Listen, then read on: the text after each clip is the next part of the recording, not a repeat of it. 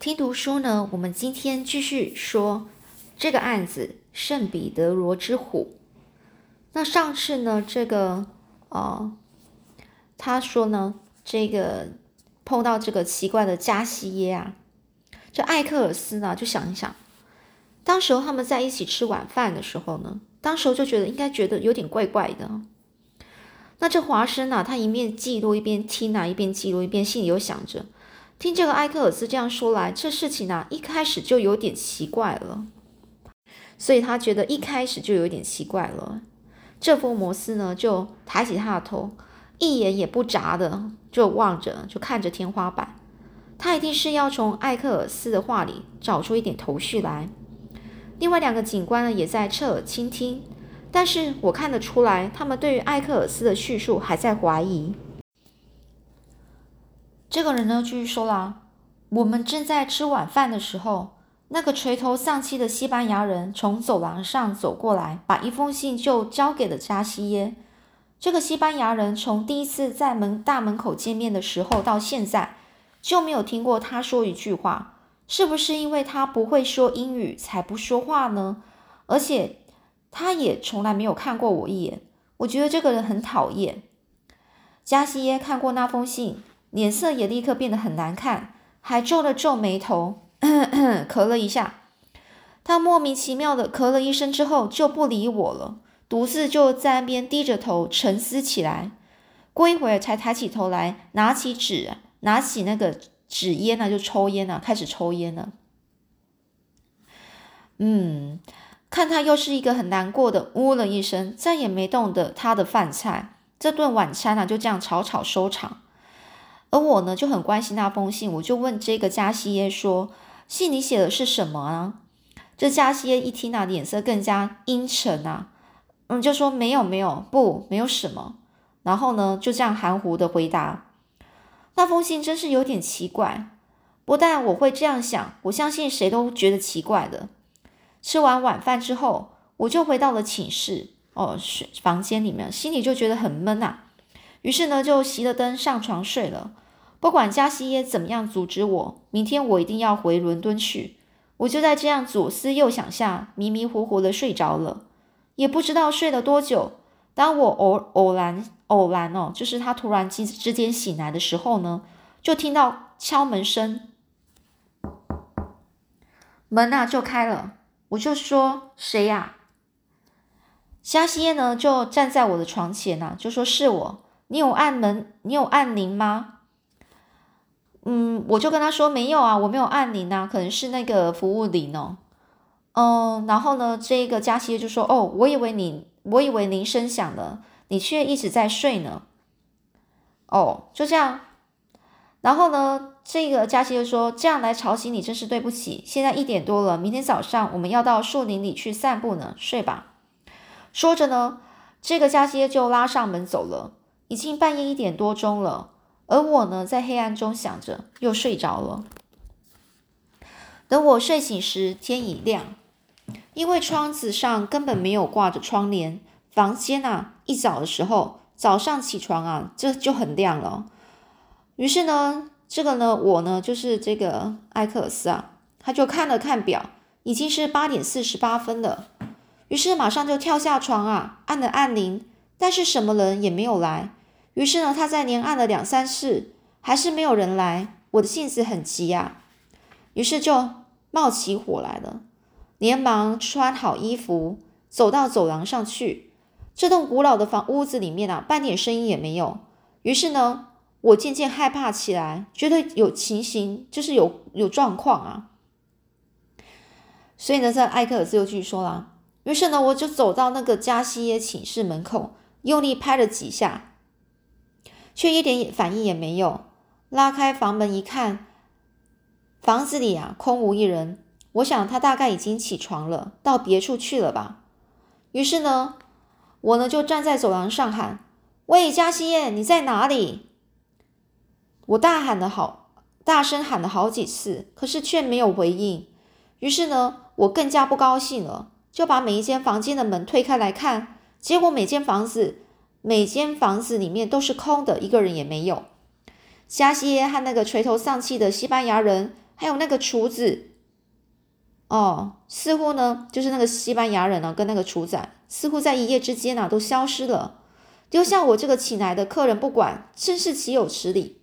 于是呢，这艾克尔斯啊，他就很生气啊，心中呢，更是说不尽的难过。这福尔摩斯先生呢，就因为这样，所以呢，他就说啦，我呢，就才打了一个电报，告诉这个福尔摩斯啊。碰上了这件使人不能相信的怪事，现在就是听到了加西耶昨天晚上被杀的消息啊，我就觉得这事情真是太离奇了。这样离奇的怪事，我是第一次碰到，所以要请先生指教啊。福尔摩斯呢，就抬起他的头呢，又开始抽着他的烟呐，就说：“光听你这些话，就要我下判断，未免太早了。”啊他喷了一口烟之后，就对艾克尔斯说。你走出那个奇怪的叶斯德利耶庄之后呢，就到房东那边去吗？他的说话声音啊，突然尖锐起来了。这个布姆桑，这艾克尔斯就说：“是啊，我碰碰上了这件怪事之后，我想来想去，想不出到底是怎么一回事，我就决定去调查一下那个加西耶到底是怎么样的人。也许他是付不出房钱，然后趁黑夜逃走了，想把这一切的责任推到我身上。”所以我连连那个脸啊都没洗，我就赶到这个寒沙村去了。而我呢，就找到叶斯德利耶庄的房东，我就问他一次啊，就仔细问一次。这个房东就跟我说，根本没有什么可疑的事情发生过。加西耶一次就付出了半年房租。再说那座哦叶斯德利耶庄啊，也不应该有什么奇怪的事发生啊。这个房东啊，就清清楚楚回答这个艾克尔斯啊。可是呢，只凭这几句话还是不能消除这个艾克尔斯心头的疑问。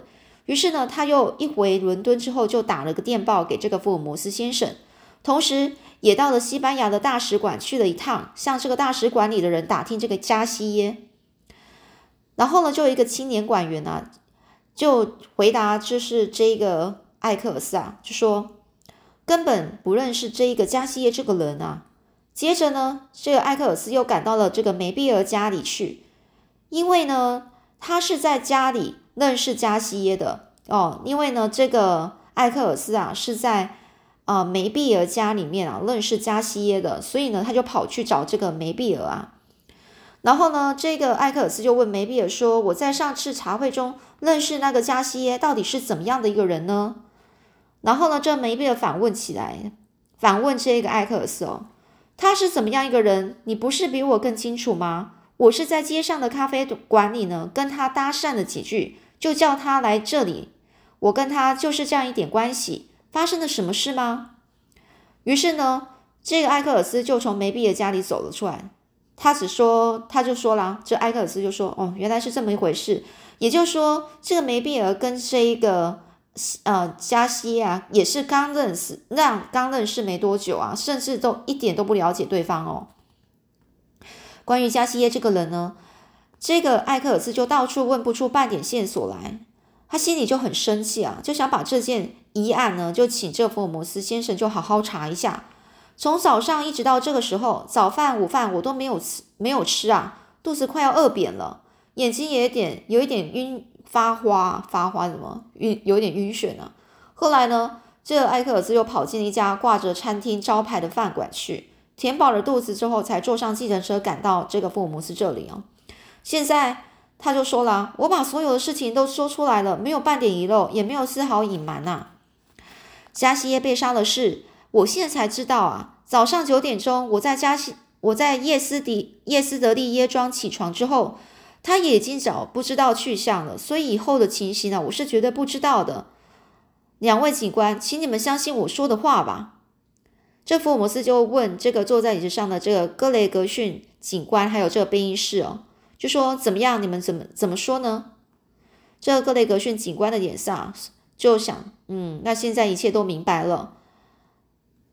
他所说的这一番经过情形和我们调查来的事实啊，有很多一致的地方。不过有一点倒还有，但还倒是还要问清楚啊，就是加西耶吃晚饭时读了脸色就大变的那一个放那一封信，后来怎么样了？你知道吗？这艾克尔斯想一想就说：“那封信吗？他看到后脸色一变，就把它揉成一团丢到火炉那边去了。”哦，格雷格逊警官点点头，跟着呢。他又向旁边的这个贝因士警官说：“就是那封信啊。”贝因士呢就看着这个福尔摩斯就说：“福尔摩斯先生，加西耶把那楼咒的这个信丢出去时，因为用力过猛啊，就是丢了过丢了太用力了，就没有丢到火火炉里面。他是丢到火炉的外面，掉在地上了。不过加西耶并没有察觉到。”他以为已经烧掉的那封信，我们呢在搜查的时候在地上发现了，当然我就捡了起来。所以福尔摩斯一听啊，就把上身啊探出椅子说：“那你带来了没有？”这个背音士啊就说：“在这里。”他呢是很得意的从这个上衣的里里里程的口袋里呢摸出了一个楼皱的这个信封啊。这背音士警官就把一封楼皱的信啊放在福尔摩斯面前的桌上。抽出信笺来，摊开给福尔摩斯看。这格雷格逊、艾克尔斯还有华生呢，一起围在这个桌子那边去看那封信啊。信封上就这样写：“叶斯德利耶庄加西耶先生收。”信封背面是空的，哦，一个字也没有写。贝士警官就看着那封信说：“信纸是普通的信，是用剪刀剪下来的，折成三叠。”装进信封里去。信上这些语句很不容易看懂，是一封很奇怪的信。上面就写着：“我的颜色是绿与白，绿色是打开，白色是关闭。前边的楼梯第一条走廊靠右边第七个绿色的窗帘，赶快，赶快。”信上的字啊，是用笔尖很细的钢笔写的，而且很明显是女人的笔迹。这边是警官啊，指着那封信再继续说下去。可是你们看信封上的笔迹，却笔画很粗。如果不是换了另外一支钢笔，便是另外一个人写的。这样看来，这封信可能是经过两个人的手写成的。我的看法是这样，不知道福尔摩斯有什么见教？我倒还看不出什么来。看这封信纸上剪过的地方，好像是用指甲刀剪的。剪过的地方都是弯弯曲曲的，信上的字看样子确实是女人写的。至于语句的意思，就完全看不懂了。华生，你有什么看法吗？这封信根本是一个谜啊！什么？我的颜色是绿与白，这是什么意思啊？我看不懂啊！这华生就这样说。格雷格逊警官也侧着头说：“这件怪事的后面究竟是谁在操纵的，还不知道呢。”不过有个女子牵涉在内是没有疑问的，这一点从这封信上可以看出来。埃克尔斯听了听，就说：“这封信的发现对我来说实在是个很大的幸运呐！它证明了我所说的全是真情实话，没有一句是假的。跟加西耶住在一起的那个西班牙人，还有那个厨子，到底怎么了？”贝因士警官呢，听了之后就说：“啊，现在还没有查出他们在哪里。”贝因士先生，加西耶的尸体有检验结果怎么样呢？这福尔福尔摩斯就问。尸体的现场是在叶啊叶斯德利耶庄南方一公里左右的田野里，好像是被人用一指一个装满泥沙的袋子或是别的东西猛击头部而致命的。他的外部并没有伤痕，头的内部却受了重伤。也好像是从背后被人用力一击，他就倒地死了。可是凶手在他死后还狠狠地打了他一顿，可见是一个极凶狠的家伙。当然，这凶狠的凶手一定是个男的。女人啊，恐怕恐怕是没有这么大的力气。再说，写这封信的女人并不是直接下手的凶手。